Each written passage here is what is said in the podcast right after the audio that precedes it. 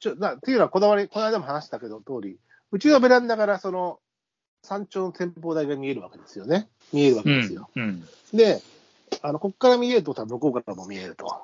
うん。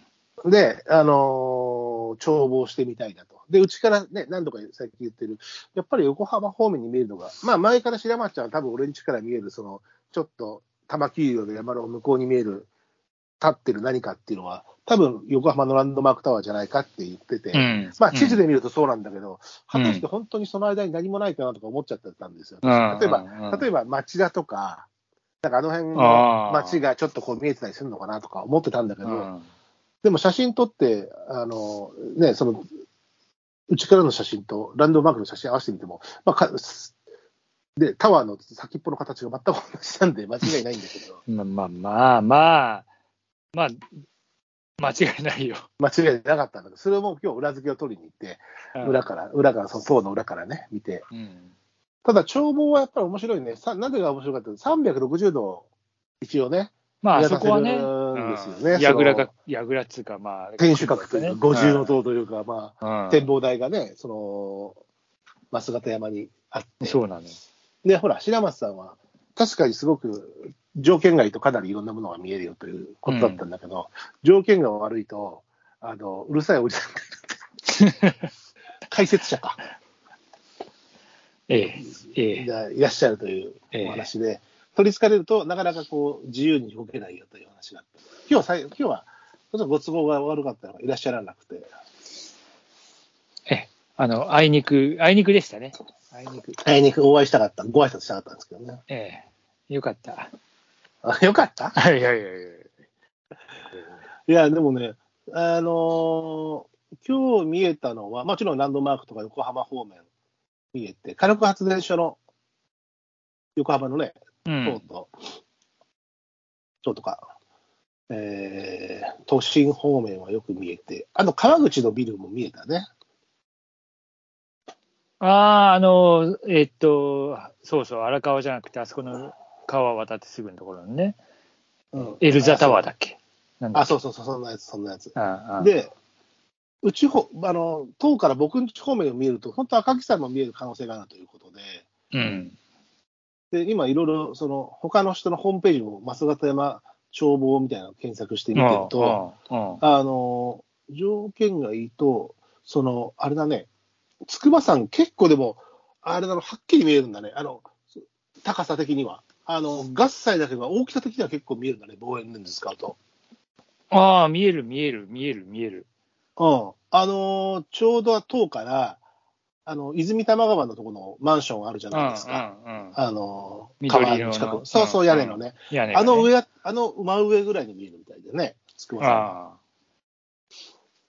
200名でこんだけ見えると、相当だから空気さえか、あの、今日ちょっと下の霞が出てましたけど、あ、そうそれね、ちさえょっとどうしても。うんそれさえなければかなり大きく筑波山見えそう。まあ、筑波山はほら300じゃないから、唐突っちゃ唐突なわけで、うん。それがだから、あ、見えるんだと思って、ちょっとそれはまた見てみたいなと。箱根も見えてるね。なんかそれを見る限り。あれがちゃんと見えるのかわかんないけどね。赤木さんが。千山ちゃん見えたっつったっけあの、見える見える。あの、赤城使う。だから、南大山の方が見えやすく。だから、あそのの、なんたまあちょっと離れてるけどね。そう、南大山ってなんか結構特徴的な山じゃないうん。上の方がちょっと丸いんだよね。あ上がなんか平らっつうかなんかあそうそうそうそうそうで、まあ、それがすごい見つけやすくって、うんで、その並びにあるから、まあ、多分あの辺が赤城だな、みたいな感じで。こうん。赤木さんは。ちょっと、まあ、ひひ左というかなるけどね。うん。でも南太様の方向に見えるんだね。いや、ちょっと、いや、もっとさらに天気、なんか何回かまあもちろん行くと思うんだけど、ちょっ、そう、俺もだからら、まあ、そんなに、えーっと、ほら、なんとかおじさんが、え多分う俺見た、見たことはあるんだけど、多分だから行ようかなと思っている、その人がいると思うと、ちょっとそ うだ。そうそうう。いや、まあ、だから俺も、そのなんとかおじさんが写真をいつもさ、なんかあの、パノラマ写真を持っててあさ、自分が撮ったと自分が撮って、くるくる丸めて、たやつを、はい、くるはくいるくる、はいはいあの各地にいるよね、その方。巻物、ない、絵巻のようにぐぐっと出してきて、ほら、ここが見えるでしょ、これ、これ、これ、これ、これ、これ、これっつってさ。それで俺見たのと勘違いしてるのかもしれないけど、なんか、記憶の記憶すのいりいか替えが、そう、もしかしたらさ、すり込みがすごいね。いや、だからもう何回もね、何回も会ってっからさ、もう、うちの娘も餌食になってたから、もう一緒に行ったい時。やー大変だよね。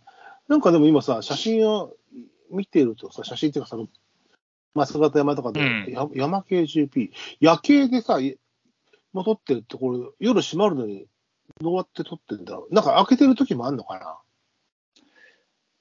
ああ、展望台いや、なんか俺聞いたことがあって、前、その、うんあのーあそこの人に、その管理してる、うんえー生田緑地を管理の人に聞いたら、うんあそこ開けないんですか、夜っつったら、いや、一応、まあ、管理上のこともあって、どうしてもっつって言ってたけど、書いてあなんっか、あた。まあ、そういう時もあんのかもしれないね。書いてあったもしか書いてあった、えーっ、とね、えーうん、普通は16時半閉鎖って書いてあるんだけど、うん。昔は夜間もできたと。で、今15時なんだけど、15時10分ぐらいで取れ、できる15こ時とがある。あ17時、17時。 17時でしょ。だから、うん暗くなって、夜の泊まりが終わったら、その、本当に当時近くはその夜景になるっていうことあだね。あああ真っ暗だから確かにねうんそうでしょ、そうでしょ。うん、そのギリギリの時間ってことだね。うん。展望、そうね。えー、階段のないルートであれば、記録をうまくすります。確かに、だから、もうちょっとね、見れればいいけど、まあでも、15時だったら、17時だったら、まあ冬場だったらね、まだ、うんえーチックにはなるのかなという、そうね、まあ、白母チックっつうか、まあ、そうだね、少し残照がありながらうのん。夜景と、になるのかな。まあまたでもちょっと登って、あの、空気澄んでる状況とかで、北側見たり、南側。ただ南側よりやっぱり北側見る方が、あそこからは面白いんだろうけどね。うんいやあの東側はちょうど富士山側にはちょっと清州大学があるし、まあ、やっぱり北を見るのが関東平野を一望できるわけですからね。うん、まあね、うん、うん、そうなのよ。一番関東平野の広いとこですもんね。うだっん、て秩父の山々から赤城山から南大山から筑波山までマジで関東平野がまあ、ぐるりと見渡せるわけ、ぐるりと。見渡せてるます型山ですからね。すごかった。 えーで、まあ、横浜方面もさ、八王ほら、ああそうだよねもちろん。横浜方面も今日の方が今日見えてる。今日、あの、ちゃんと房総半島の山々も見えたし。ああ見えたね。うん。横浜は、でもなんかもう、翼橋の橋梁みたいなのが見えたけどね、ああれかっていうのはね、あ火力発電所がはっきり見えるけどね、ああのそうそう、あれはまあ、日本、日本、象徴的だね。うん、わかりやすいですからね、まあ、あとはもちろん、ランドマークタワーとね。もうランドマークタワーはもちろんでした、でもまあ、あいろいろこう整合を取って、ああ、うちから見えてたのもそうだったんだ、点でつながった、点が線になったぞみたいなさ、で、下のあの、なんだっけ、三日月城じゃない、半月城の、みたいな、えーホテルが、 ああ、えー、なんつって、なんか、 えー、ロマネコンロマネコンテじゃなくて、インタ ー、インターコンチネンタルホテルだっけうんっって言ってたっけうん。えうん何何インターコンチいやネいやン、ネチネチ、ネチネチ何時何時 でまあいいや、そめなさのよ辺はやめ小なさい学よ。生、小学生じゃそんう。いや、優が言い始めたんですよね。 えー、えーええじゃんね。まあでも、あれは見なかったね、だからインターコンチネンタルはね。うん。そうね、あれはちょっとまあ、高さ的にもうなんか周りに結構ね、もう今、港未来はむちゃくちゃ立ってるから。そうそううんでもやっぱり象徴的なやつは見えましたけど、面白かった。でもその後ちょっと鳥もね、えー単調も、白松さんの探してる青い鳥を、そうね。まあ、青い鳥を探しに行ったんだけど、まあ、今日はあまりあれだったね。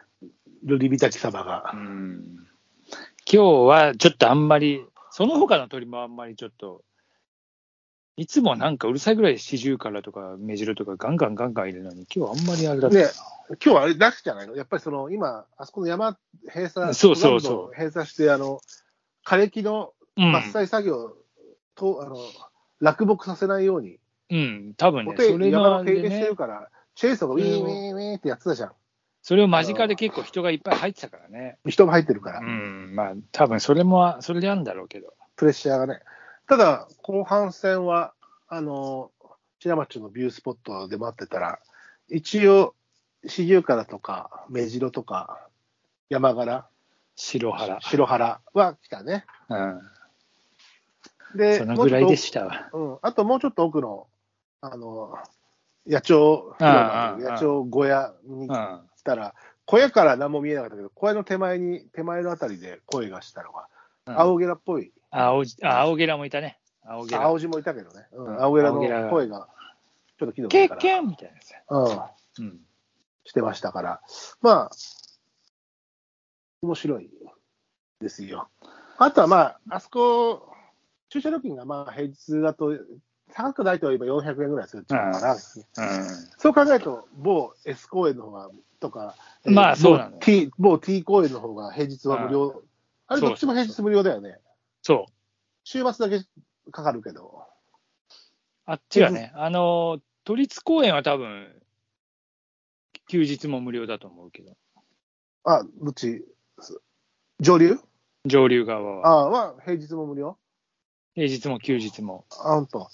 なんか看板かかった気がしたけどな、料金の。あ本当あの、東高根は、うん、えっと、まあ、でも、冬季は大体無料だったような気がする。うん、うん、うん。うん。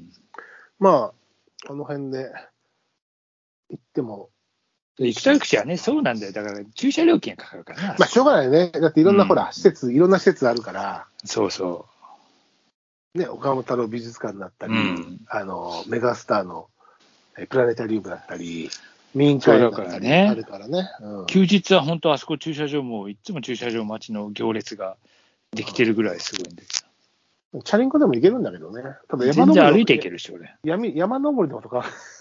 山登り。いや、まだ覚ピークハントをするとさ、今の時期、雪崩とかも危ないじゃないですか。え。うん、大変だからな、確か標に。高、標高8、あの山の危険性とか難易度は標高とは比例しませんからね。 うんまあ、がっつりあの着込ん着込んですからね、重装備でいかないと。あの右手にベビーカー、左手に赤子っていう、そう ねあの手だれのそのプロフェッショナルもいらっしゃいますけどうんね。まあまあね、まあ、そういう人はもう上級者の部類で、俺たちにはちょっとね、俺たち、俺たちの登り方があるからな。ああそうだね。アイゼまあでン、もアイゼンとピック、あれだね。